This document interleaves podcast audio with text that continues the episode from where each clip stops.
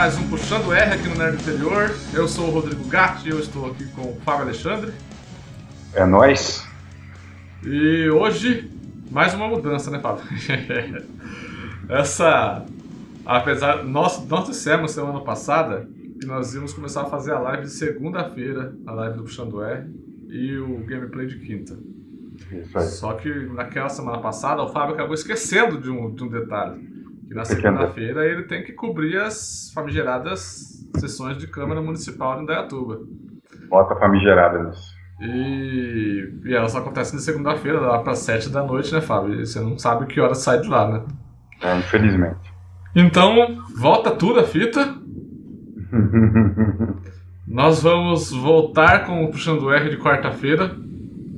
E pode ser que, que o, o gameplay de quinta-feira aconteça algumas mudanças aí também pela, nas próximas semanas, mas a gente vai anunciar ainda.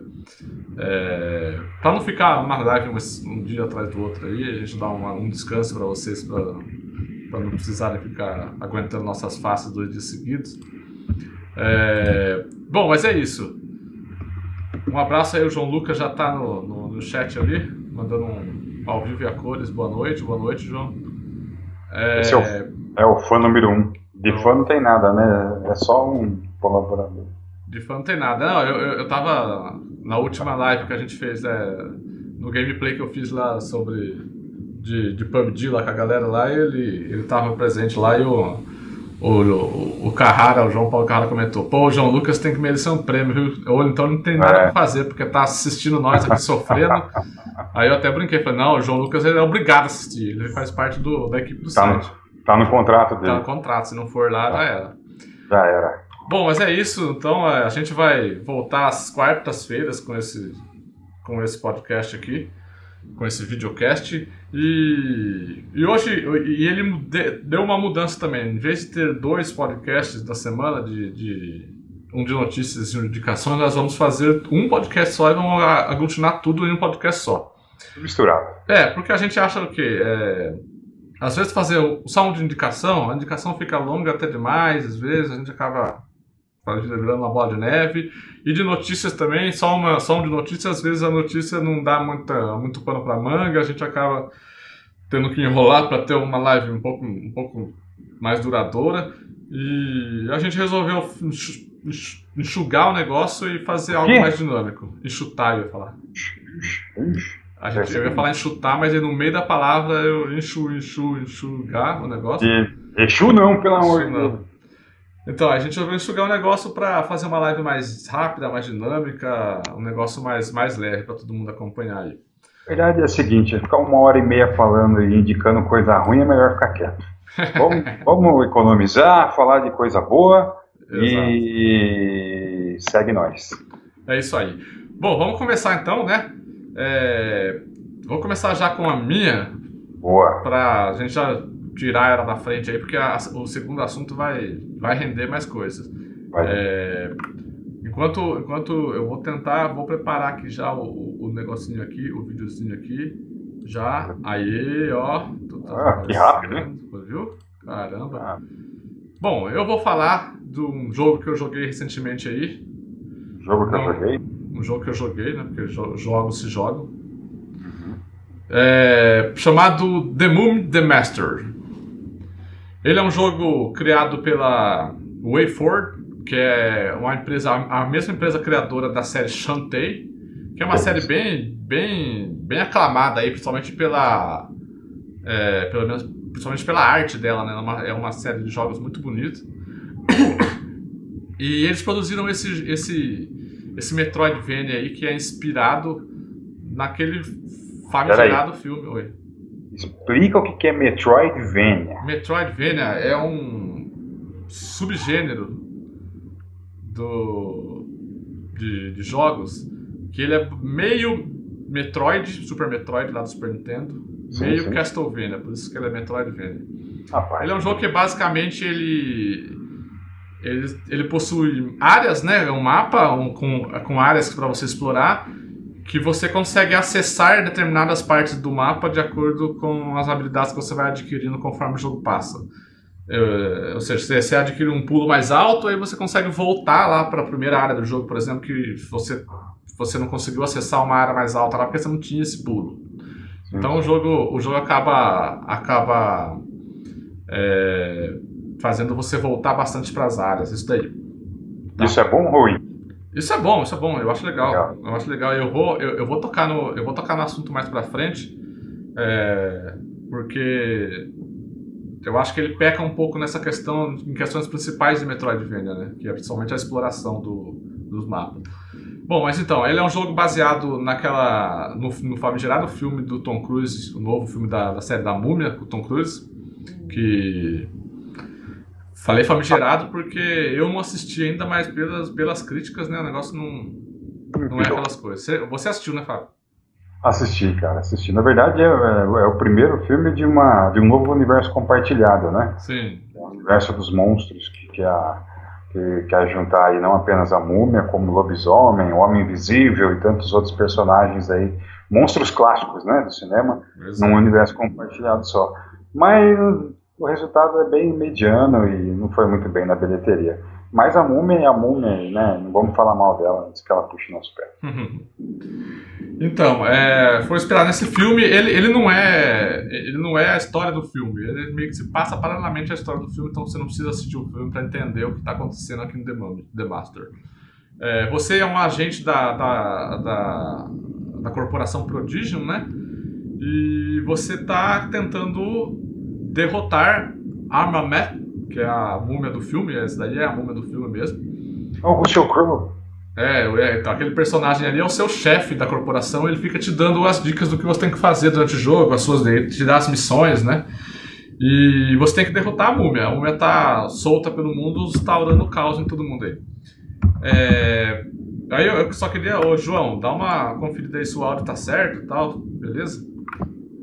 Ajuda nós. Só pra aí, gente então. saber, que sempre, sempre aquela. Que a gente fez uns, umas, uns ajustes aqui no áudio para ver se funciona. Vamos ver se dá certo. É... Então, assim, você não precisa assistir o filme para acompanhar a história do jogo, né? Se bem que o jogo não tem uma história muito, é isso daí que eu falei, né? Não tem nada demais. Uhum. É...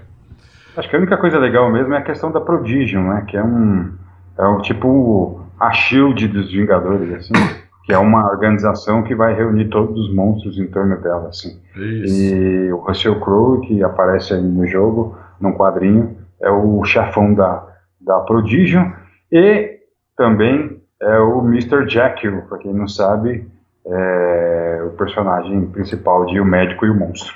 Sim, exatamente. É, bom, então, vamos lá. Como vocês podem ver no vídeo aí, é um jogo como, simulando um jogo Super Nintendo, né, de, de, de 16 bits ele é um jogo muito bonito, um tem uma pixel art muito bonita. É, ele trabalha principalmente, principalmente os cenários dele, o fundo, assim, por exemplo, a, a questão que ele trabalha o fundo, né? O fundo do, jo do jogo é muito lindo. Tem, tem uma, uma fase que eu acredito que seja próxima dessa daí que está passando no vídeo, que é uma, uma floresta à noite. E, e tem uma lua incrível, é um negócio bastante bonito. E o jogo tem uma, uma música muito boa. As músicas são. Elas são. Elas casam certinho com a fase, elas deixam você bem bem animados para prosseguir ali durante, durante, durante a sua exploração.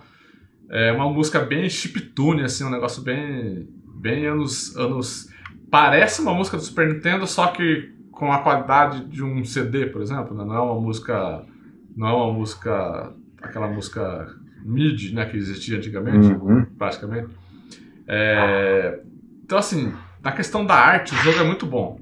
Foi o que eu até escrevi no meu review pro site, que a WayForward sabe fazer jogos bonitos, né? O, que nem eu disse, a série Shantae é uma série muito elogiada pela arte dela, né? Que ela é uma, tem uns traços muito bonitos. E, e o The Mummy The Master não deixa a desejar nisso. É realmente um jogo muito bonito. Eu acho que é um dos Metroidvanias, assim, dessa nova geração de consoles mais bonitos que eu vi. E Legal. só que acaba por aí. Eu eu acho que no principal no principal aspecto que The Mummy The Master deveria ser bom, que é a questão da exploração, a questão do combate, ele tem uns pecados meio capitais, por exemplo. A exploração, a exploração, por exemplo. Um jogo Metroidvania, ele tem que te incentivar a explorar. Ele tem que ter uma. Porque você vai e volta, vai e volta sempre no mapa para você pegar novas habilidades, para você explorar áreas que você não explorou ainda. E aqui... Até para evitar repetição, né? Também. Né? Enjoar, né? O jogador. Isso, exato. Não, ah, é que assim, na verdade, o Metroidvania ele é um jogo meio que de, de repetição. Você acaba é. voltando para as áreas naturalmente. Só uhum. que quando você, só que quando você, você não é incentivado a fazer isso, eu vou explicar por que, que o jogo não incentiva. Por exemplo, no Metroidvania ele tem que ter, ele tem que ter um mapa bem explicativo para o jogador de áreas que ele não alcançou ainda. Ou então de locais que ele que ali tem uma porta que ele, que ele que ele precisa abrir que ele pode abrir tem uma barreira que ele pode transpor. E, e tipo os, os Metroidvanias famosos Metroid essas coisas eles eles têm isso bem bem estabelecido dentro do jogo entendeu os mapas são apesar de simples eles são bem explicativos eles são fáceis de você entender o que você ainda não explorou o que falta fazer e aqui em The Mummy The Master tem um, um, sério problema, porque o mapa dele ele é, ele é, todo cheio de quadradinhos. Apareceu aí no vídeo aí antes. Ele, ele, delimita as áreas como se fossem quadradinhos, assim, né? Cada tela, uhum. A cada tela que você passa é um quadradinho. E aí ele, é, você termina a tela, tem tanto telas verticais quanto telas horizontais, né? Só que, por exemplo, ó, num lugar que tem uma, uma porta de aço lá, que você consegue abrir só quando você consegue acessar, só quando você consegue adquirir é, explosivo C4 no jogo, por exemplo. é, é, então, porque, porque assim, você tem vários tipos de armas também, né? Tem, tem a 12, tem uma metralhadora, tem uma, uma arma que solta um, um tipo umas espécies de tridentes, assim. E aí tem vários tipos de explosivo. Tem é, granada de fragmentação, que é granada normal, tem a granada incendiária, tem o C4. E, por exemplo, essas portas de metal você só, você só consegue abrir com C4. Se você encontra muitas delas logo nas primeiras partes do jogo. Só que o mapa não tem nenhuma indicação de que existe uma portinha ali, sabe? Tipo, para você uhum. olhar depois o mapa e falar assim: opa, tem aquela porta ali que eu não abri, vou voltar para lá. Você tem que ficar passando por tudo novamente. Você não vai lembrar depois que você passar, tá na quinta área do, do jogo, você não vai lembrar que lá na segunda tem uma porta que você não abriu se não tiver isso mostrando no mapa. E o jogo falha muito nisso. Ele não aponta esse daí para você, ele fica te obrigando a ficar voltando é, muito para as é, áreas para ficar na tentativa e erro mesmo. Ah, será que aqui tem uma porta? Será que não tem? É, beleza, um, um, ponto, um ponto negativo. Outro ponto negativo é o combate dele. O combate dele tem uma mecânica tipo. Não gosto muito de ficar falando essa expressão, mas não tem outra, que é tipo Dark Souls. Você morre, uhum. você precisa voltar até o lugar que você morreu para você re, é, adquirir novamente todos os equipamentos que você tinha. O problema daqui é o seguinte: o problema é que quando você morre, você não precisa apenas voltar para o lugar, você precisa voltar até o lugar, matar todos os inimigos que você matou anteriormente e matar o soldado que agora é um zumbi, o seu ex-soldado que agora é um zumbi, porque você não encarna só um personagem, você é vários agentes da Prodigium, né? Quando Sim. você morre é, um, é, como se eles mandassem outro agente a campo atrás do, dos suprimentos do agente anterior, que era você mesmo, para continuar a missão. Caraca. É. Aí, isso daí é muito ruim, por exemplo, em chefes. Chefe, você vai morrer. É chefe, eles são difíceis. Você não vai conseguir matar o chefe logo na primeira, porque eles são aqueles famosos chefes de padrões, né? Você, você decora padrões, aí quando você tá com os padrão todo decorado, você tem mais chance de matar ele. Só que daí quando você morre uma vez, o seu personagem fica ali. Você precisa matar o seu personagem antes de entrar na sala do chefe. Só que o seu personagem ele vai te enfrentar com todos os armamentos que você tinha anteriormente. Então ele vai te jogar granada, ele vai te jogar ele vai te atirar com toda a munição que ele tem. Que a arma é melhor, inclusive. Que quando você morre, esqueci de falar, você retorna com um personagem novo com o armamento inicial do jogo. Que é uma pistolinha ah. simples, sem, sem granada, sem nada. Sem vida, a vida a vida mínima que existe no jogo, porque a vida você, conforme você vai pegando umas, é, é, umas habilidades novas, a vida vai aumentando, né? Entendi. A capacidade de vida vai aumentando. Então, assim, você pega também, você vai enfrentar ele com o mínimo de vida possível Ou seja, você vai lá enfrentar ele, você pode matar ele, mas você vai se ferir. Você vai ficar com hum. 30 de vida. Você vai se vai... lascar de qualquer jeito. Oi? Vai se lascar de qualquer é, jeito. É, você vai se lascar. Aí assim, você não vai enfrentar um chefe com os 30 de vida que você tinha, mais o que você já tinha do, do, do soldado. Você vai querer enfrentar o chefe com a vida cheia para poder matar ele, né? Ó, Tem mais tá, chances. Tá né? mostrando no vídeo como que é o mapa, tá vendo? O mapa ele, ele é desse jeito, é cheio de quadradinhos e você tem que descobrir onde que, onde que, que as coisas estão. É, então, assim, o que você vai lá, mata o seu, o seu soldado anterior, só que o jogo te obriga a você voltar para as áreas antes de ir pro chefe e ficar farmando vida, farmando vida e munição para conseguir enfrentar o chefe de acordo. Isso daí é meio frustrante, meio chato, porque você vai morrer uma, duas, três, quatro vezes no chefe até matar ele de vez. Entendeu?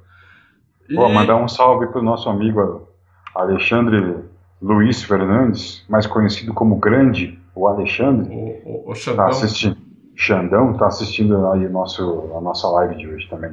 Valeu, Xandão.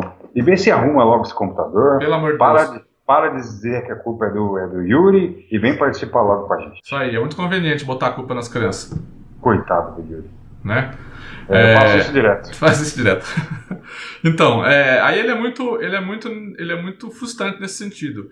E em determinado ponto do jogo lá, depois que eu matei o terceiro chefe do jogo, chegou um ponto, é, tipo, a, a, área de salvamento, eu não achava uma área de salvamento e eu chegou um ponto de ter três agentes meus mortos no campo e eu não conseguia prosseguir, cara. Eu não conseguia prosseguir. Eu tinha jogado mais 70% do jogo praticamente e aí eu não conseguia mais. Eu me frustrei, eu me frustrei tanto que parei, deixei pra lá. Eu joguei umas 10 horas de jogo, tá? Então, assim, eu acho que esse tipo de, de mecânica foi pouco dos, é, foi mal dosada, sabe?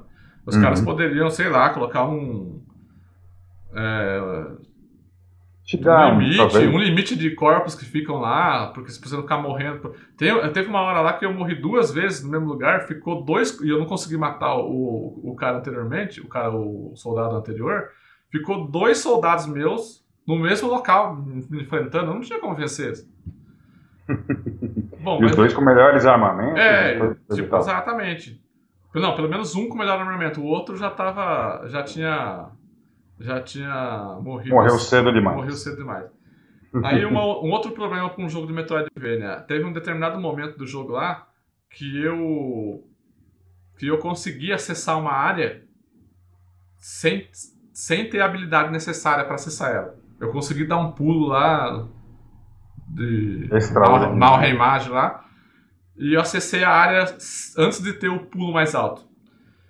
Beleza, aí eu continuei jogando, aí eu continuei avançando, aí na hora de voltar, era um beco sem saída lá, na hora de voltar, eu não conseguia transpor de volta. Simplesmente.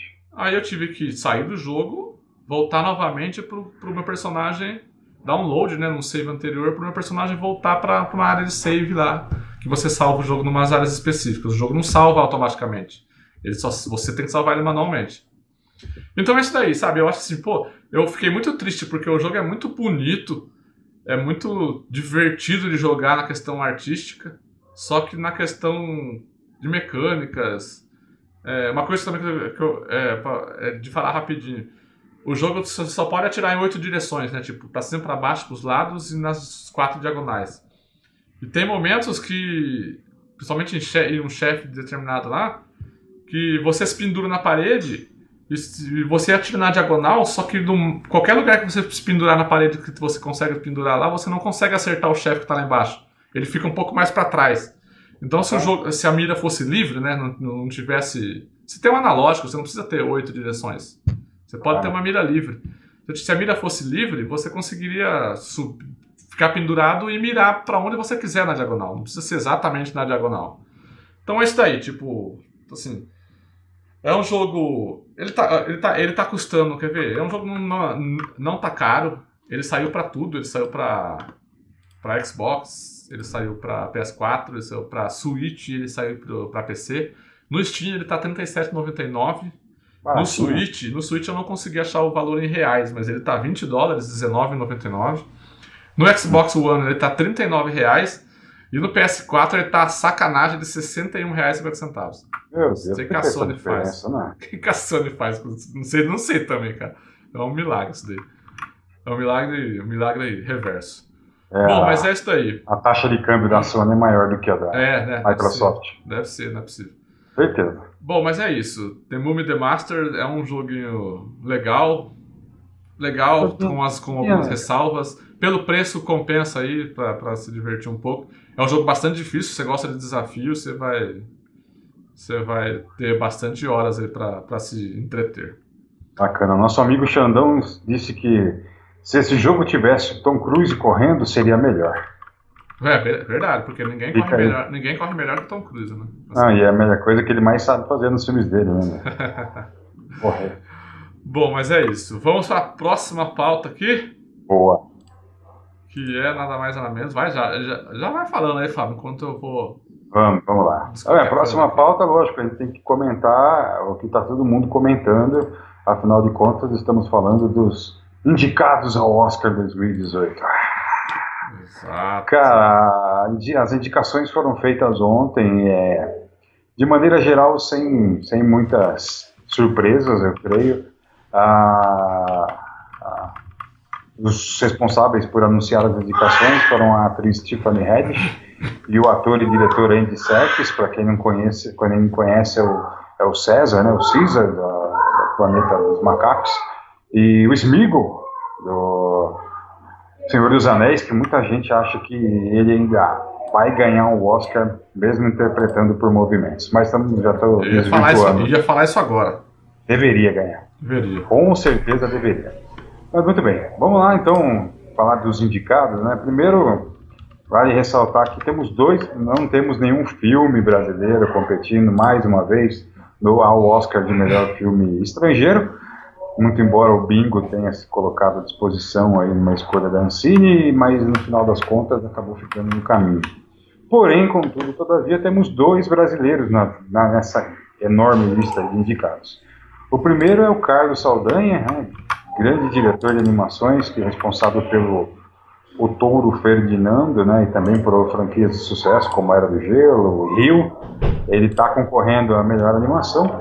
E o Rodrigo Teixeira, que é produtor do drama Me Chame Pelo Seu Nome, que é aí um dos indicados ao, ao Oscar de melhor filme. Para começar, sócio, vou vou- já vou soltar aqui os, os indicados ao, ao prêmio principal, né, que é o de melhor filme. Tá na tela aí. E ué, eu, particularmente, confesso que eu não assisti todos ainda, né?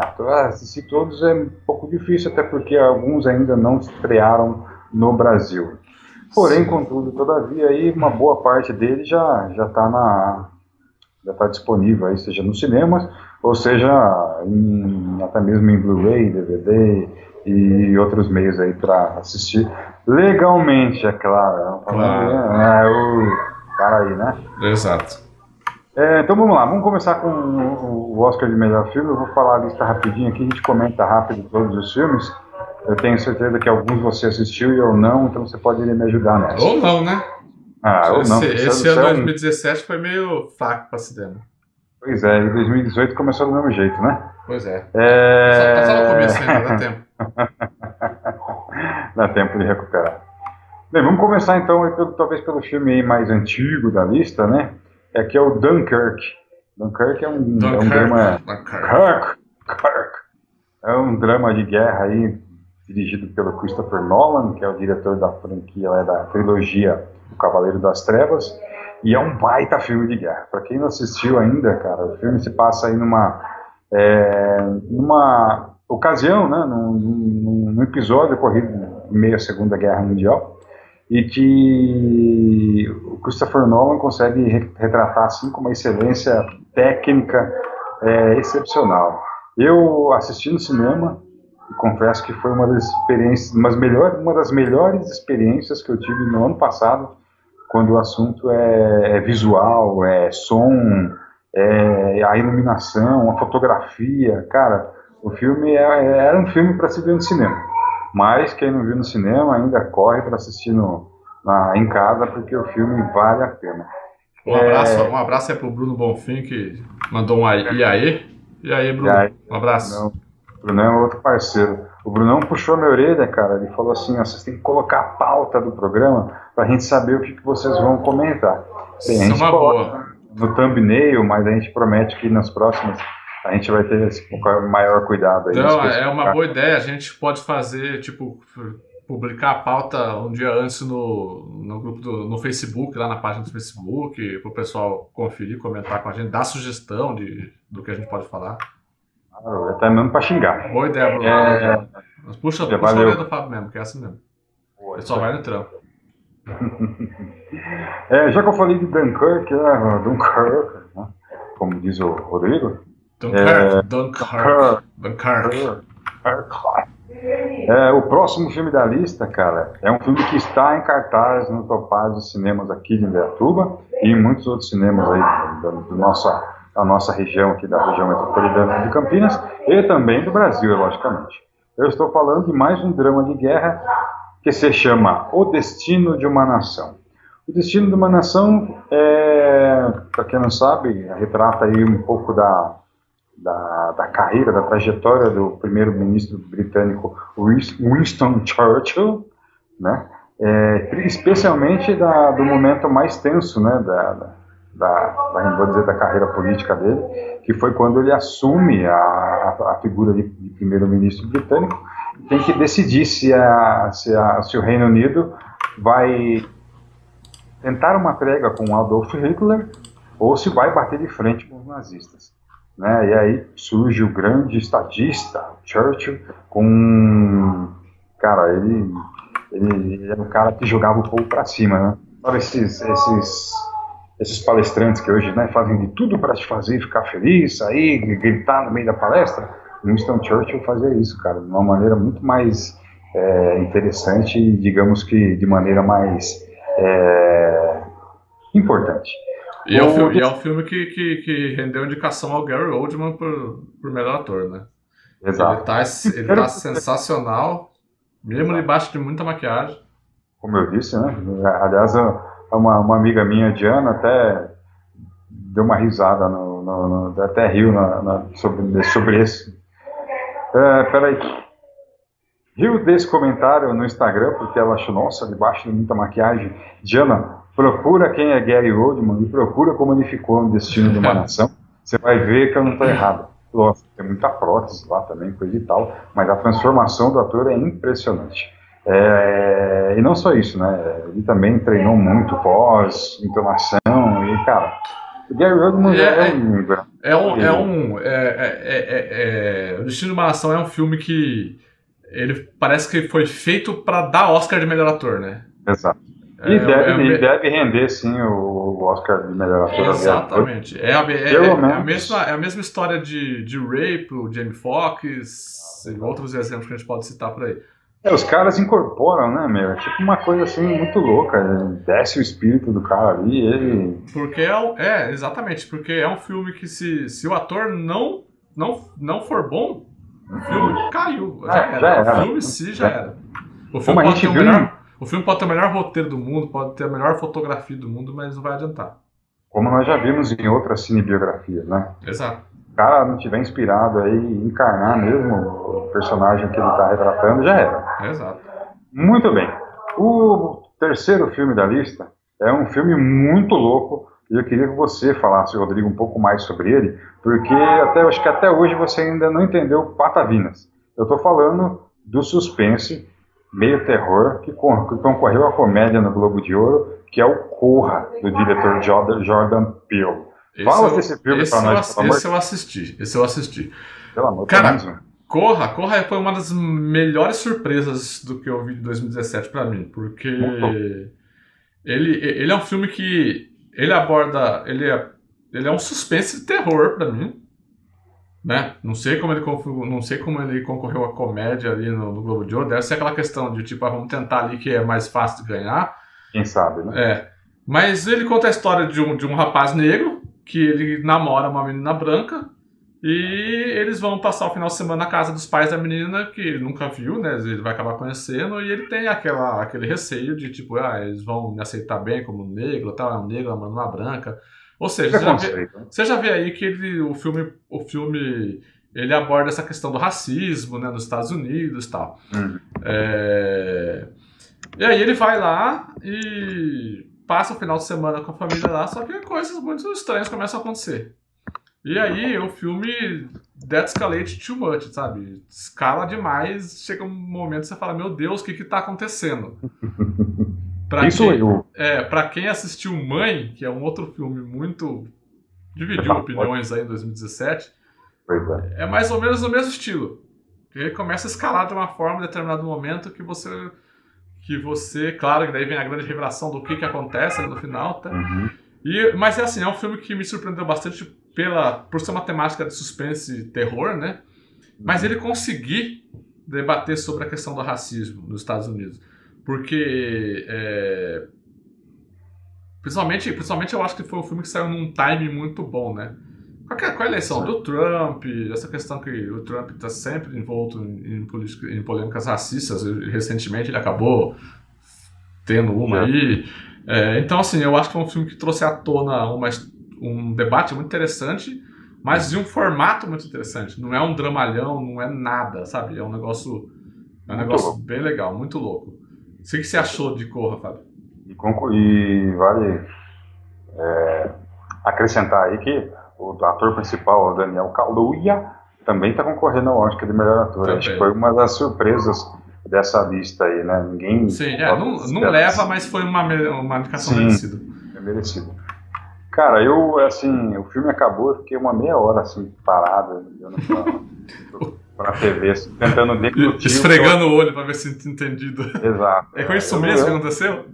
Eu não assisti Mãe, não, não- não posso nem estabelecer essa comparação assim, a nível metafórico, mas eu creio que Corra seja muito mais louco, porque o, o Mãe acabou entrando só na lista do Framboesa de Ouro, né? Que é a antítese do Oscar, aí, ou seja, os piores filmes do ano. E, É, ele, cara, ele não entrou como pior filme, né? Ele entrou como pior direção, pior atriz, pior ator, não foi? Eu tava vendo hoje. É, acho que é o maior número de indicações aí ao Framboesa de Ouro é do, do Mãe.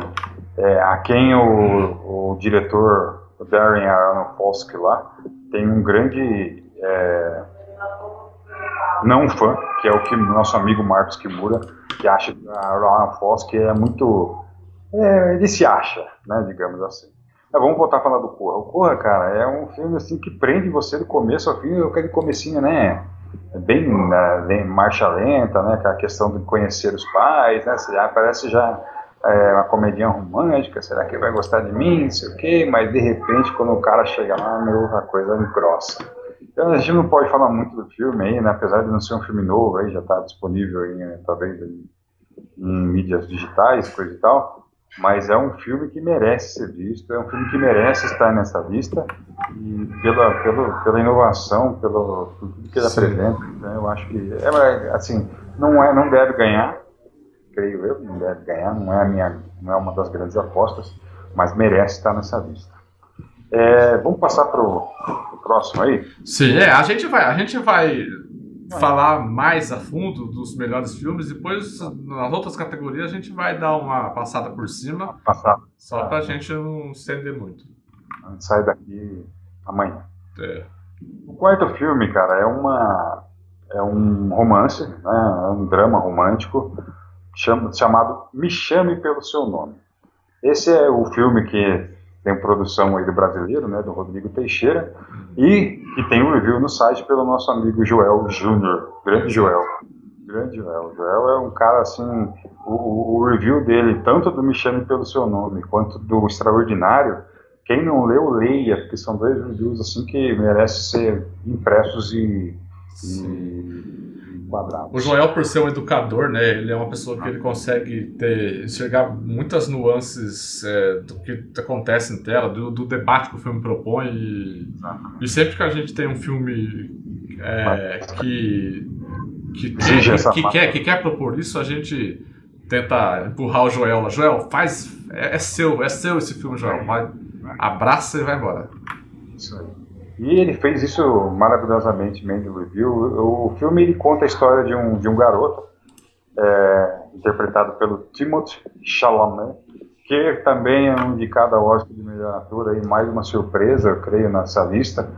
É, que, vi, que vem de uma família abastada, que é norte-americana, vai passar umas férias aí na, na Itália, está lá todo injuriado no lugar onde ele está, e de repente um colega do pai dele, uma, né, da, um colega da, da, de faculdade, né, da, da, do meio acadêmico, uhum. chega para ajudá-lo numa pesquisa e os dois começam a se envolver de maneira que o personagem do Timothy se descobre, né? Ele tem, tem aquela, aquele insight e eles começam a se envolver. O personagem aí que se envolve com o personagem do Timothy é interpretado pelo Armie Hammer.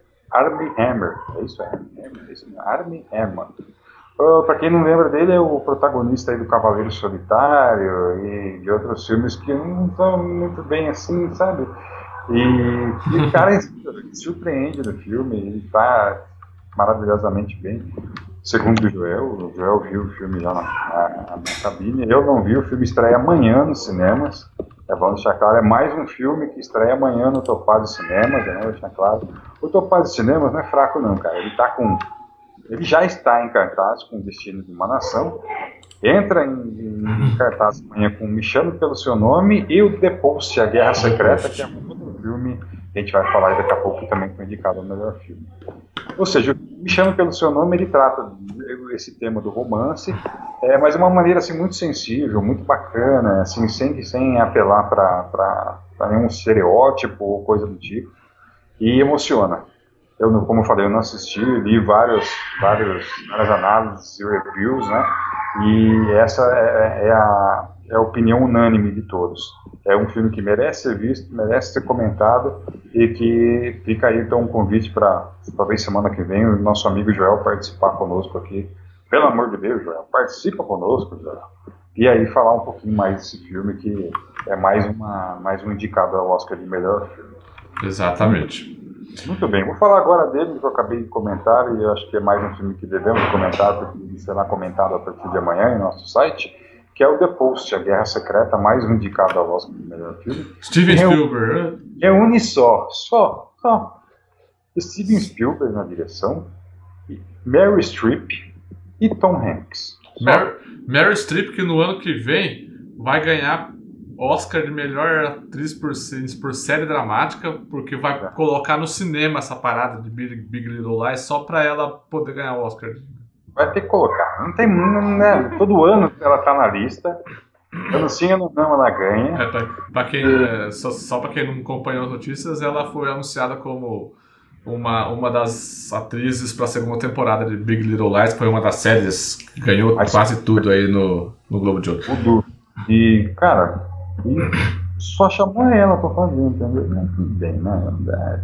Acho que quando a série ganha, o dinheiro vem, tem que investir. Ela precisa é, parar, ela precisa parar de concorrer ao Oscar Meryl Streep. Tem que ser hora concurso, sei lá, cara. Eu também acho. Eu acho assim. É, é se, daqui, se, quando ela parar daqui uns 15, 20, 30 anos e derem um Oscar honorário para ela, eu vou chiar. Para! Ela já tem bastante, dá pra quem ainda não tem. Não, tô brincando, ela merece, ela é demais. O Mas filme fala sobre é... The Post. Então, fala aí, fala aí. Não, fale você sobre The Post.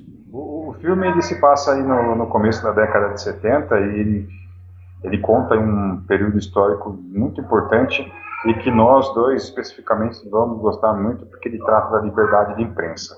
É, como eu disse na, no início da década de 70, um, um repórter do The New York Times ele descobre, eu tenho acesso a um, a um documento de 7 mil páginas que a história consagrou como os Pentagon Papers, e é um documento que, apesar de um nome bem prosaico assim, ele, ele trata resumidamente de como os Estados Unidos, durante a, a gestão de quatro presidentes diferentes, se esforçou para esconder do seu próprio povo que a guerra do Vietnã foi uma grande.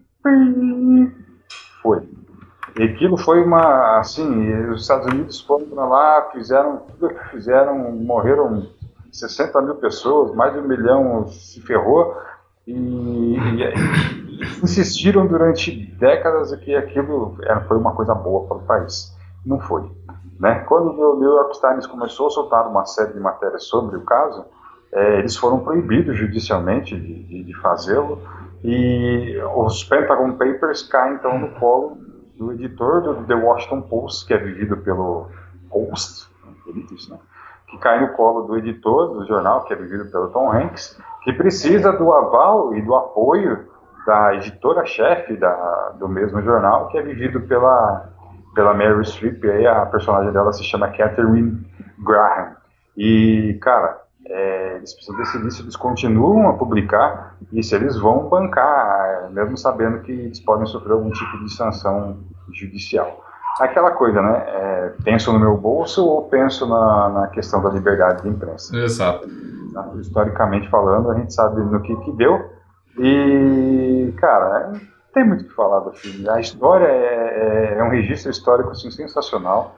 A personagem da Mary Streep é uma das das primeiras, é, digamos assim, jornalistas envolvidos na, na chefia de um grande jornal norte-americano que quebrou todos os padrões né, da época e bancou a, a briga.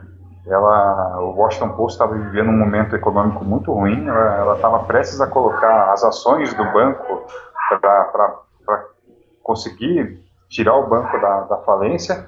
E mesmo assim, ela falou: não, vamos, vamos publicar essas coisas aí, porque o nosso, nosso povo merece saber. É, Você... Em resumo, é o, é o spotlight do Spielberg, né? Exatamente, não deixa de ser, né? E, e, ressalta, né, cara, a importância do trabalho da imprensa, da liberdade de imprensa, que é uma coisa que a gente tem que defender no Brasil também, porque ainda mais em épocas de, de pré-eleição. Né? Então, Exato. a gente vive uma apostasia na, na, no mundo jornalístico, mas eu espero que é, no, exemplos como esse se mantenham. É isso que o filme retrata bem. É... Continua na lista aí pra gente. Vamos dar uma agilizada aí, senão vamos, vai sair daqui meia-noite. Tem, tem aí mais, mais um filme, Lady Bird, A Hora de Voar, é dirigido pela também atriz é, Guita Gary, que eu não sei falar o nome dela. É, é, se não me engano, é o primeiro filme que ela dirigiu, o primeiro ou segundo filme que ela dirigiu. É um drama autobiográfico, ela conta um pouquinho da história dela também. E eu não sei muito sobre o filme, para falar a verdade, aí eu não vou nem enrolar muito. Eu sei que ela é, o filme é, é protagonizado pela. Agora vou escolar. Saoirse Ronan, que é uma. Saoirse Ronan, que é uma bela de uma atriz também, uma atriz jovem, mas excepcional. O, mais um indicado, falando aí, mais uma parceria de sucesso aí, que é o Trama Fantasma. Eu juro que eu não sei muito sobre o filme, eu só sei que ele é protagonizado pelo Daniel Day-Lewis, que está concorrendo ao Oscar de melhor ator e já ganhou o prêmio por, por grandes clássicos aí, que eu não lembro agora. Daniel Day-Lewis me aposentar? E o último dos Moicanos. Então, me parece, segundo indícios aí. Esse é o último dele. Esse é o último dele. Vamos ver, né? E o diretor é o Paul até, Thomas. Até o dia que ele precisar reformar o banheiro, né? Exato, todo mundo tem conta para pagar, né? Exato.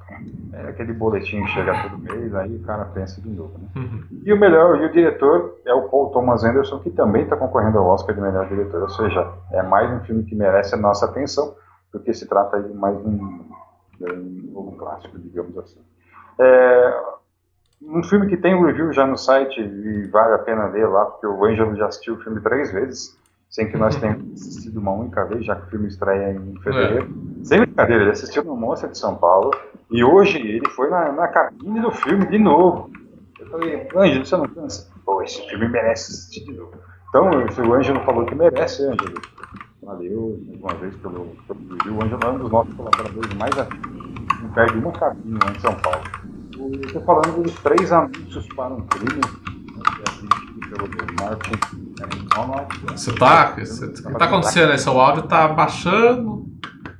Não sei, eu tô quieto. Agora, agora, tá, agora melhorou. Opa, desculpa. É, então, é dirigido pelo Martin McDonagh. É, e, meu, tá, tem, tá ainda aceita em todas as listas. A Princess McDormand está concorrendo a melhor atriz, está concorrendo a, a, a melhor roteiro original melhor ator coadjuvante, aí merece destaque, porque ele concorre, o filme, mesmo filme concorre com dois atores, o Woody Harrelson e o Sam Rockwell. O mesmo filme concorrer com dois atores coadjuvantes ao mesmo prêmio não é, não é pouca coisa, não. Não é, não. É, o filme conta a história de uma mãe que perde a filha e ela resolve encher a paciência das autoridades até que eles descubram alguma coisa sobre o ocorrido. É um belíssimo drama aí que, que merece ser visto. E para terminar a lista aí, para a gente não enrolar muito, e para mim, é, por tudo que eu já vi, por tudo que eu já vi, por tudo que eu já assisti, é, o grande favorito aí, por todos os prêmios que já ganhou também, estou é, falando da A Forma da Água. É o filme dirigido pelo Guilherme, Guilherme Del Toro, grande Guilherme Del Toro, que fala sobre uma, é, uma fantasia, né? O romance de uma de uma mulher com um monstro que é descoberta, um monstro aquático que é descoberto. Um, um homem peixe. Um homem peixe. E ele desenvolve isso de uma maneira muito sensível também. Então o filme merece destaque e merece nossa atenção. Ok, palpites, vamos lá. Palpites. Para mim, é a forma d'água. Para mim também, é a forma d'água. Eu vou anotar aqui, depois a gente vai ver quem ganhou esse, esse bolão aí. A forma d'água. Forma. Quem está assistindo aí, deixa o seu, o ah, seu aí. Isso, vai, vocês também. Participa da rifa aí. Bom, agora, Fábio, agora a gente vai passar para as próximas categorias, mas vamos meio rápido. Rapidinho. Tá bom? Bom, assim, eu leio uma, você lê outra, eu leio uma, você lê outra, pode ser? Pra gente falar a listinha bem rapidinho? Não, a gente vai. É, é isso, por categoria, né? Vamos lá. Melhor diretor. Categoria melhor diretor: Christopher Nolan por Dunkirk. Dunkirk Jordan Peele por Corra, a Greta Gerwig por Lady Bird e a Hora de Voar, o Paul Thomas Anderson por Trama Fantasma e Guilherme Del Toro por A Forma d'Água. Desse daí eu acho que ganha Guilherme Del Toro de novo. É, eu acho que ganha sim, cara. Eu, como eu falei, como tenho entendido e, e visto e, assistido, cara, eu acho que ele é o grande favorito aí na, ao prêmio. Vamos lá, Oscar, indicados ao Oscar de melhor ator, o Timothy Chalamet, pelo, me chame pelo seu nome, o Daniel Day-Lewis, como eu acabei de falar, por A Trama Fantasma, o Daniel Kaluuya, por Corra, o Gary Oldman, por Destino de uma Nação, que para mim é o grande favorito, e ele, que parece a Meryl Streep dos homens, o Denzel Washington, uhum. do filme Roman J. Israel. Não sei como vai ser traduzido isso para o Brasil, porque é um baita um nome bem esquisito. Mas eu vi o trailer do filme e me parece bem legal. É Gary Oldman, né? Gary Oldman. Gary Oldman. Gary Oldman leva por, por, causa daquela questão lá. Filme biográfico, o cara tá arrebentando. Não, ele carrega o filme nas costas e já era. Passa aí o. Pode passar aí. Ok. Melhor atriz agora: Sally Hawkins por A Forma d'Água. A Frances McDormand por Três Anúncios para um Crime. Margot Robbie, quem diria?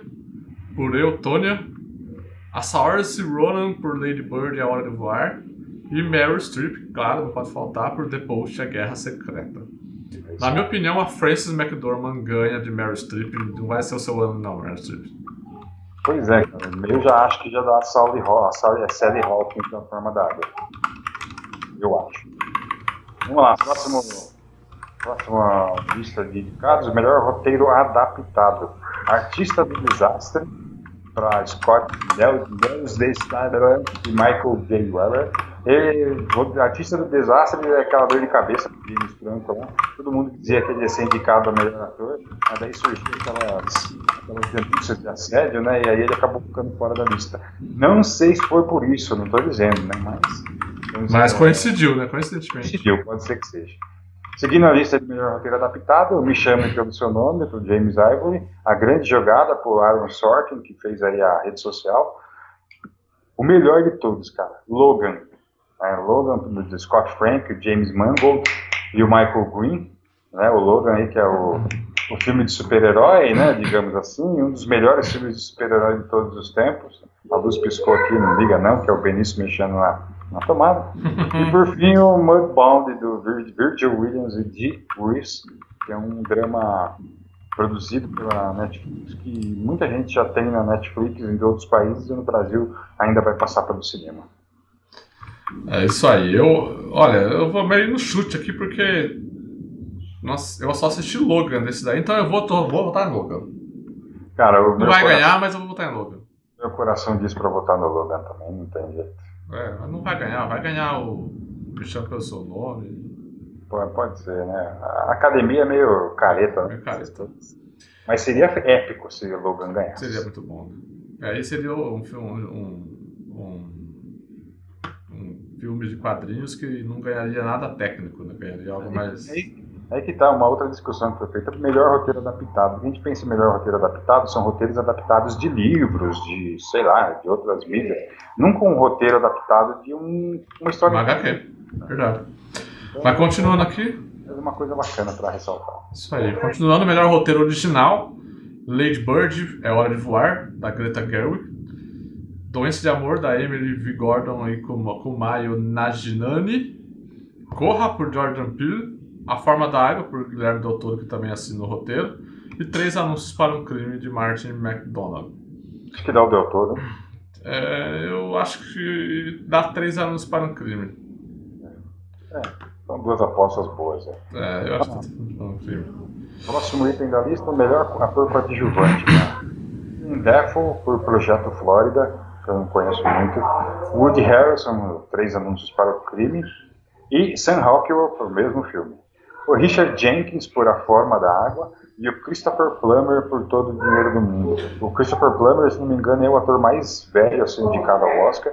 E a história dele é muito interessante, cara. Todo o Dinheiro do Mundo, o personagem que ele vive, originalmente foi vivido, é um filme do Ridley Scott, originalmente foi vivido pelo Kevin Spacey. Sim. Só que é a ver todo aquele rolo do Kevin Spacey, ele foi jogado para fora de tudo que ele estava fazendo, como House of Cards e outras coisas. E o Ridley Scott chamou o Christopher Plummer, que era o ator que ele queria desde o começo do projeto, mas que o estúdio insistiu porque fosse o Kevin Space. Aí o Ridley Scott bateu no peito e falou assim: ah, agora vocês vão fazer a minha vontade e vão trazer o Christopher para refilmar.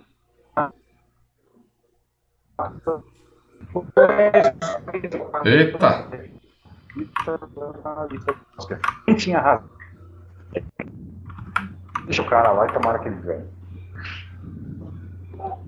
Ok, deu, tivemos um probleminha técnico aí por uns segundos, você virou um robô, aqui o negócio, perdemos uns quadros aqui, mas acho que agora estabilizou. Bom, é isso aí mesmo, o Christopher Plummer teve que refilmar tudo num tempo recorde, assim, todas as, a, as cenas, e ainda conseguiu ganhar um Oscar. Imagina se conseguisse, mas tivesse tempo para fazer as coisas. Bom, mas eu acho que eu vou, eu vou, eu vou junto com o Globo de Ouro, eu acho que o Sam Rockwell ganha esse daí. É, deve ser. Vamos lá. Okay, vamos lá, melhor atriz coadjuvante. Primeiro indicada Alison Janney por Eutônia. Mary, Mary J. Blige por Mudbound. Eu nunca, eu não faço ideia do que seja esse filme. Leslie Manville por Trem Fantasma. A Laurie Metcalf por Larry Bird, A Hora de Voar. E Octavia Spencer por A Forma d'Água. É, assim, como eu não assisti nenhum dos filmes, cara, fica difícil a gente é, talvez Vai no chute, vai no chute. Eu gosto, cara, eu acho ela muito fofinha, adoro ela, a Otávia Spencer, tá, espero que ela ganhe por a forma d'água. É, eu não quero que ela ganhe de novo não. Vamos. Eu acho que eu vou. Eu acho que eu vou por Lady Bird, a hora de voar. Vamos, vamos com a Laura Metcalf, vamos ver se. Gostou do nome, né? É o nome dela da hora. Bacana. Melhor filme de língua estrangeira, vai, Fábio. Ah, vamos fazer assim, vamos terminar aqui no melhor filme de língua estrangeira, porque depois começam os Oscars técnicos, digamos assim. E aí, quem quiser conferir a, a lista toda, entra lá no Nerd Interior e confere. Pode ser? Pode ser, maravilha. Então vamos lá. O, o último é, item que vamos comentar hoje é o melhor filme em língua estrangeira. O primeiro é Uma Mulher Fantástica, que vem do Chile. O segundo é O Insulto, do Líbano. O terceiro, Sem Amor, da Rússia. O quarto, Corpo e Alma, da Hungria. E por último, The Square, a arte da discórdia, da Suécia. É bem, bem, bem, bem misturada, né? Bem globalizada a lista. Tá, tá. É, tem, tem sul-americano, tem um, um, Oriente Médio, tem um, um Europa Oriental, tem a Hungria ali, a Europa. E tem Suécia. Uma Mulher Fantástica já foi exibido pelo Cineclube aqui de Indaiatuba, né, no Topado Cinemas, que é comandado pelo nosso amigo Marcos Kimura e pelo Antônio da Cunha Pena, é, junto com o Paulo Celso lá, né, praticamente parceiro do, do, do Topazzi. É, não assisti, foi o único que eu poderia ter assistido, mas não assisti. E por ser o nosso representante aí da América do Sul, estou torcendo por Uma Mulher Fantástica e também não sei te dizer quem vai ganhar.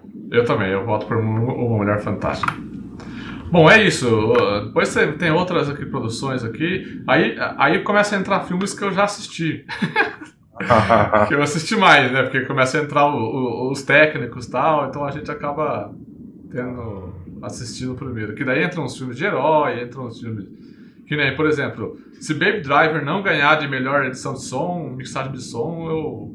Mixagem de som não, melhor edição de som, eu fico ritmo de fuga, né? De fuga. Eu tô procurando Baby Driver aqui, esqueci que o nome em português é ritmo de fuga. Se é, Baby Driver não ganhar nada de som, eu vou ficar muito puto. É, aí é, os Oscars, digamos, técnicos, né, que nós costumamos chamar, ele, ele sai um pouco dessa dessa lista, né, dos, dos filmes que nós damos, comentamos até agora.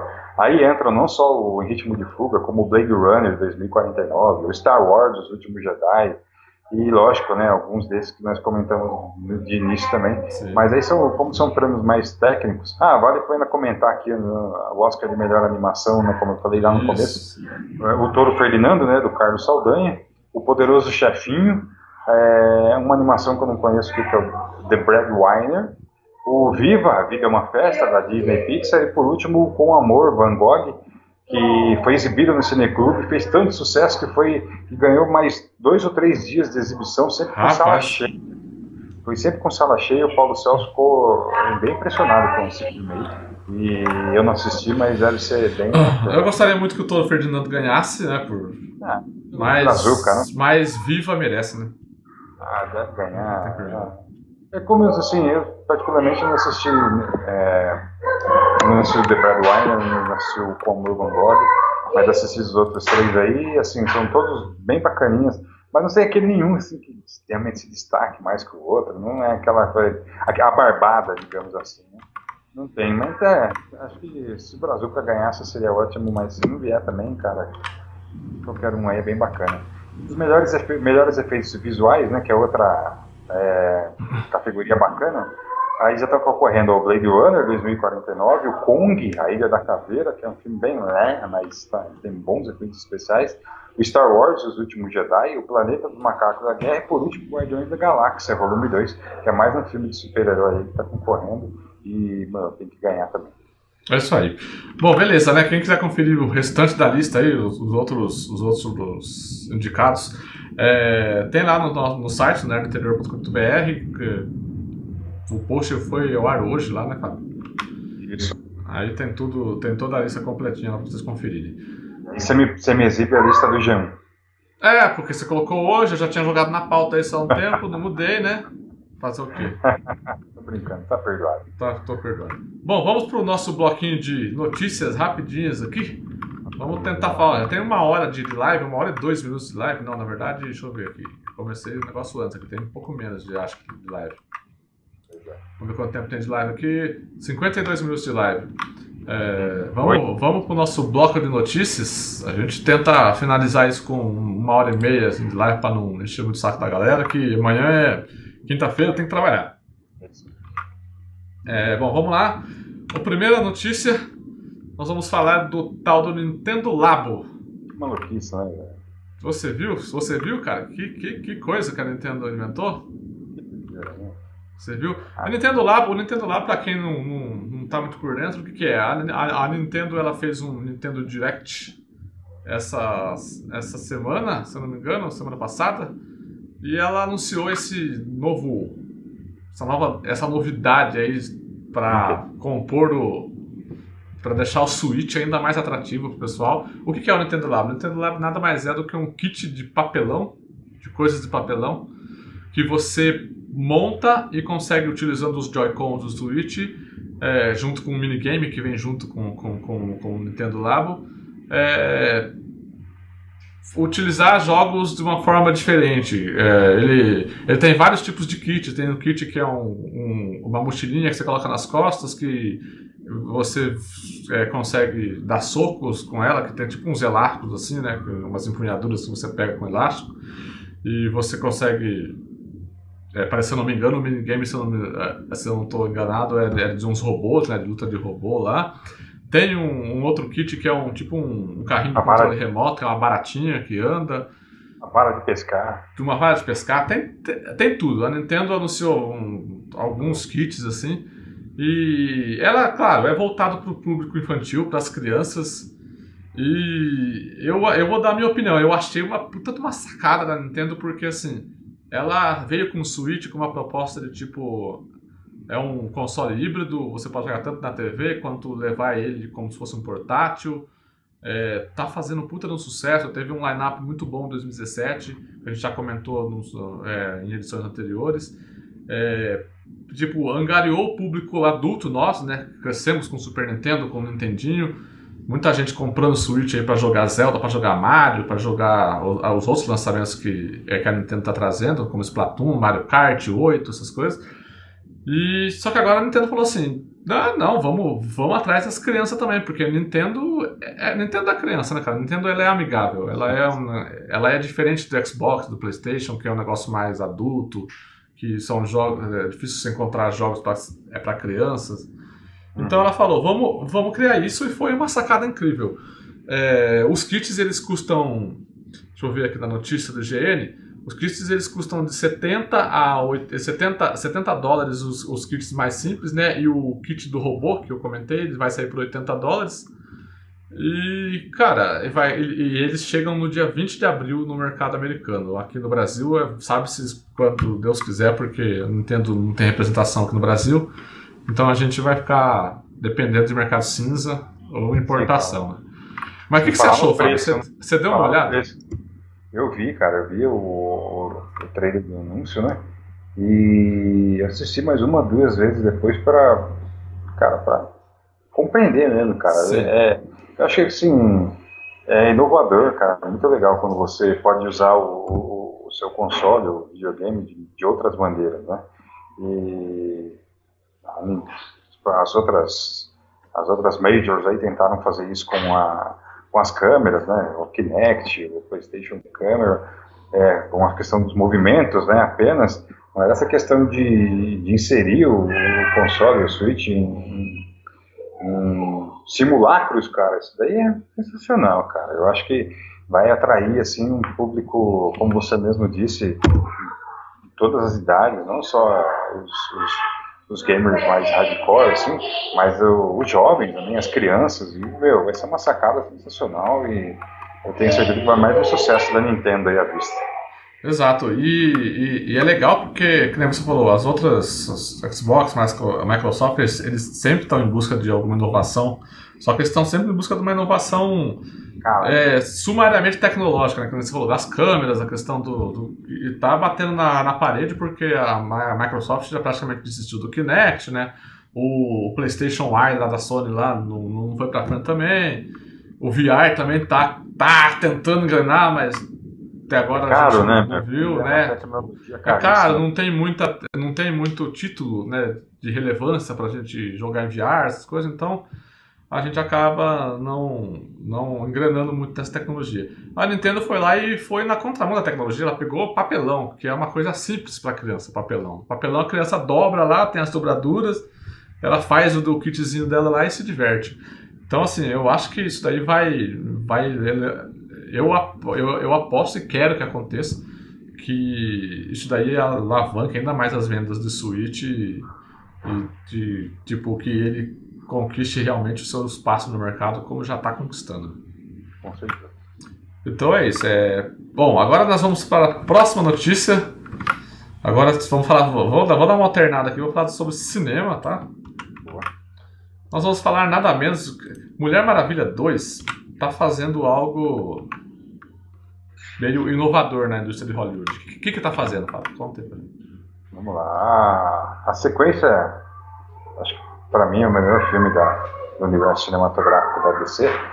E vai ser o primeiro da, em Hollywood aí que vai adotar o, o selo da PGA Anti-Sexual Harassment Guidelines, que é uma organização que tem trabalhado nos últimos meses aí para que produtores, elenco e todos os membros de uma equipe de filmagem possam reconhecer e combater o assédio dentro e fora do set de gravação a gente tem vivido aí né, vários casos aí que, primeiro talvez mais significativo tenha sido do Harvey Weinstein, mas aí vários outros casos é, apareceram envolvendo assédio sexual, né, a questão do assédio sexual, e o Sindicato dos Produtores de Hollywood é, tomou a frente, criou esse, vamos dizer assim, esse aconteceu, Eita! né? Foi. Tá acontecendo, deu quase microfonia aqui. Rapaz, o Benício tá tocando flauta. Tá tocando É flauta. o flautista de Hamelin, mas é o avesso. Em vez, de, em vez de trazer o rato, ele afasta, né? Pelo menos tem essa, essa, esse benefício. É... Ô Benício, pelo amor de Deus, meu filho. É... Maravilha 2 vai trazer esse selo aí, é, que promete ser um, uma, uma, uma luta, né? Não só desse Mulher Maravilha 2, mas de outros filmes aí, que, principalmente prota- protagonizados por mulheres, né?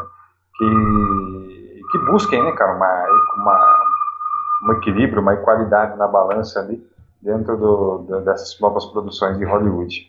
E Mulher Maravilha 2 estreia dia 13 de dezembro de 2019. Está um pouco longe ainda, mas é, o importante é que o movimento está acontecendo e que novas denúncias devem aparecer e o mercado de cinema, e não só de cinema, como da música e tantos outros aí, né? O mercado de trabalho, então, em maneira geral, é, deve sim bater nessa tecla, levantar essa bandeira para que outros casos não aconteçam. Exato. E eu acho, eu acho bastante relevante que Mulher Maravilha 2 seja o filme que comece isso daí, porque o primeiro, já o, o primeiro Mulher Maravilha, ele, ele foi muito centro de debate da questão feminista, da questão das mulheres. É, a, a Patty Jenkins, ela deu voz a isso daí, né? Tipo, sempre que alguém falava alguma coisa, ela ia para a imprensa e rebatia.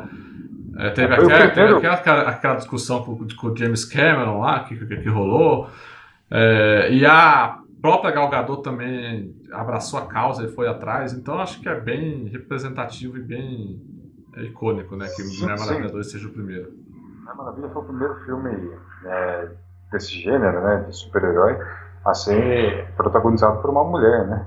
A gente vem há tempos falando aí sobre um filme da Viúva Negra. Temos agora o Capitão Marvel sendo filmado, já terminou, não lembro, aí pela Marvel. Vai ser o primeiro filme por uma mulher dentro do universo cinematográfico Marvel. A Mulher Maravilha deu esse passo à frente, foi a primeira e foi um grande filme, cara. Eu gostei demais do, do filme. Só não foi melhor que Logan, que tem uma outra mulher lá, que eu tô falando da, da, da personagem lá, Laura Linney, que faz a X, X-23, né? É, é sensacional também, apesar de ser extremamente jovem. Então, cara, é isso. É, realmente é um, é um movimento que veio para ficar e que é importante que a Mulher Maravilha encabece essa, essa, frente. Exatamente. Bom, dando continuidade aqui ao nosso bloco de notícias, a gente vai falar novamente de cinema. Porque assunto aqui é cinema, programa de cultura, para quem entendeu a referência aí. Achou que a gente não ia falar de cinema? Achou errado. Você, você, você tem acompanhado o Choque de Cultura, Fábio? Ah, raramente, cara. Cara, Não- então eu recomendo que você comece a acompanhar porque. Caramba, os caras são muito bons viu, pra fazer, É. pra fazer é, humor hoje no Brasil. Eles são muito bons. Bom, pra- por falar em humor, nós vamos falar do Framboesa de Ouro.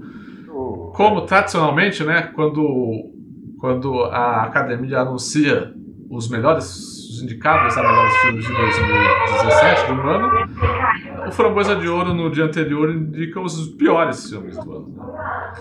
E Tá rolando tragédia. tá rolando tragédia. Eita, eita. Ele tá precisando se benzer. Precisa se benzer. Rapaz, Ó, vamos lá então. É, tragédia grega. muta um pouco o seu aí enquanto eu falo aqui os indicados. Os indicados. Vai lá. O... Desliguei. Então, agora eu, eu, eu desliguei aqui, é, é, é mais fácil. Pode deixar o seu ligado aí. Bom, vamos lá rapidinho aqui para os indicados ao Framboesa de Ouro. O pior filme para Baywatch, Emo, Emoji, o filme, 50 tons mais escuros, está todo ano nesse, né? A série tá todo ano aí. A Múmia, aquele filme que baseou o jogo ali que a gente falou no começo do, do cast. Transformers, O Último Cavaleiro. Pior diretor, Darren Aronofsky por Mãe, eu achei uma sacanagem. Michael Bay, Transformers, O Último Cavaleiro, James Foley por 50 Tons Mais Escuro, Alex Kurtzman por A Múmia e Tony e Tony Leondes Emoji o Filme. É, pior, atriz, vou falar só os principais aqui então. O Fábio vai precisar se ausentar. Eu caguei todo o negócio aqui. Beleza. É, Fábio, volta aí então pro negócio pra você dar tchau pra galera, vai. Volte aí pra você dar tchau pra galera.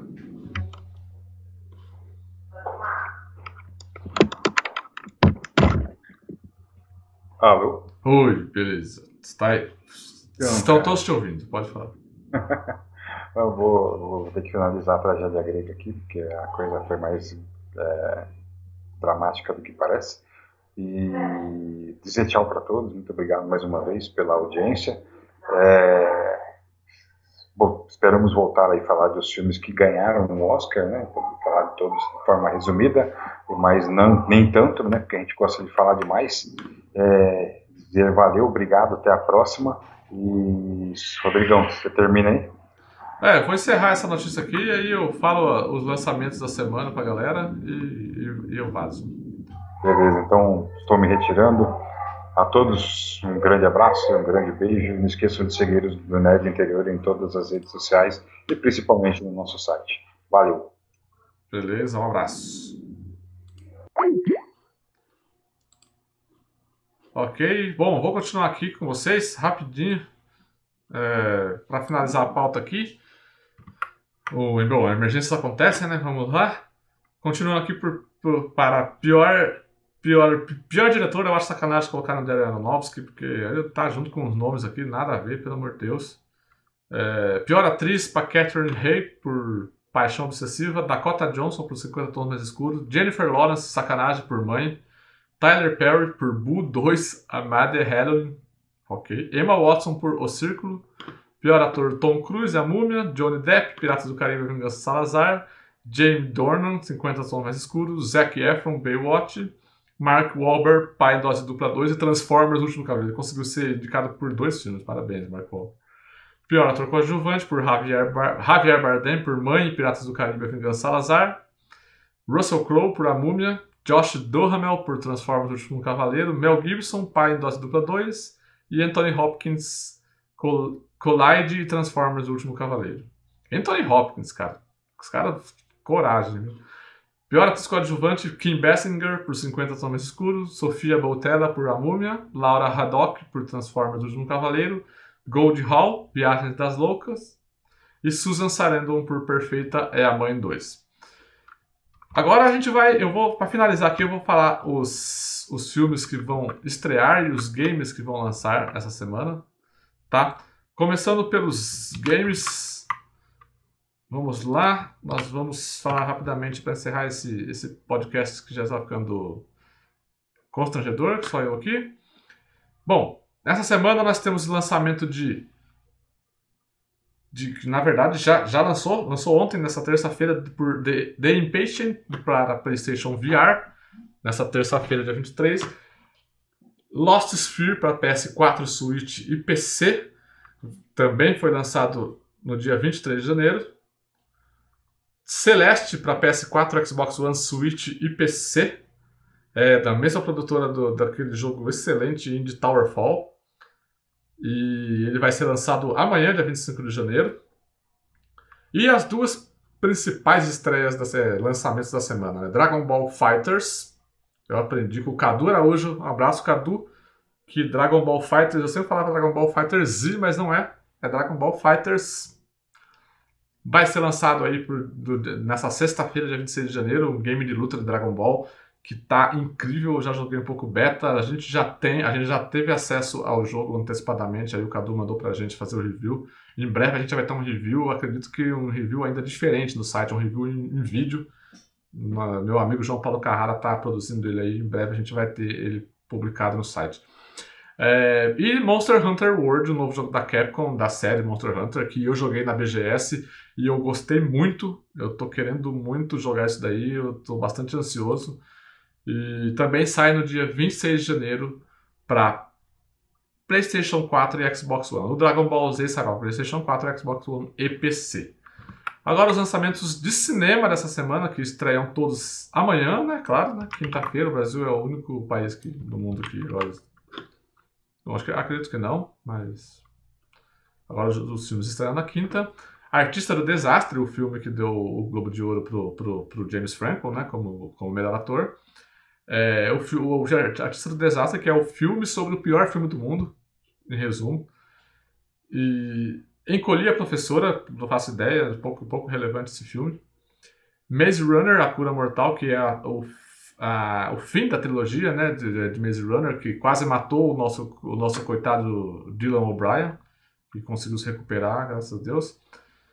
Peixonauta, acredito que não vai estrear em lugar nenhum, mas Peixonauta, o filme, vai estrear. Sem Fôlego, estreia de Sem Fôlego, que eu não, não faço, não, não conheço muito do filme o que a gente já comentou, indicado ao Oscar, né? The Post, A Guerra Secreta, esse filme do Steven Spielberg aí, com, com, com o Tom Hanks, Meryl Streep, um puto elenco, a Sarah Paulson também. Então, e Visages Villages, que é um filme, acredito, francês, que eu também não faço ideia do que seja. Mas, assim, as estreias aí de, de destaque são o Artista do Desastre, né? O Maze Runner e o The Post. E dia 25 também vai, vai estrear o, o filme o filme que, que tá concorrendo ao Oscar aí, que é o. É, caramba, qual que é o filme que vai estrear no, no Topados Cinemas agora no dia. No, essa, essa, essa, essa estreia aqui do, do, do, do Adoro Cinema tá meio, tá meio errada. É, qual que é o filme que vai estrear no Topazio Cinemas, que também está concorrendo ao Oscar. Vamos lá. Vamos ver aqui. Vamos ver aqui se eu, se eu me lembro. Eu me lembro, tipo, vou consultar no,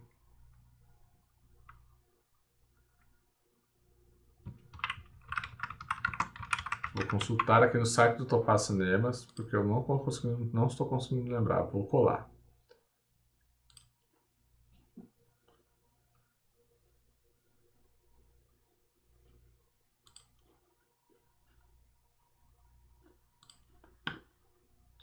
Vai estrear Maze Runner, Post, A Guerra Secreta e Me Chame Pelo Seu Nome. É isso, é isso que eu tô querendo falar. Caramba, que, que, que difícil, que difícil, foi difícil esse final aqui.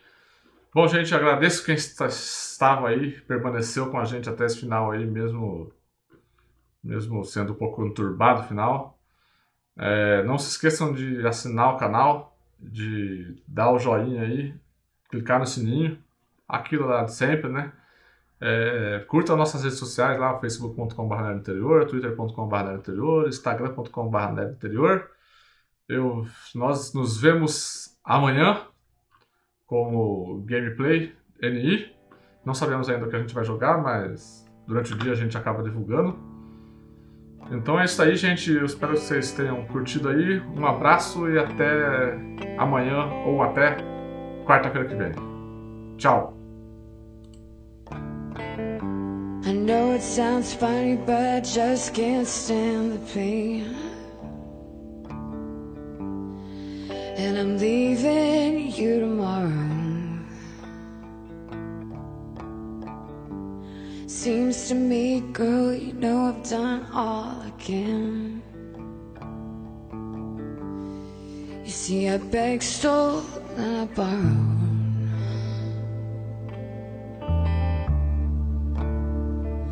That's why I'm easy.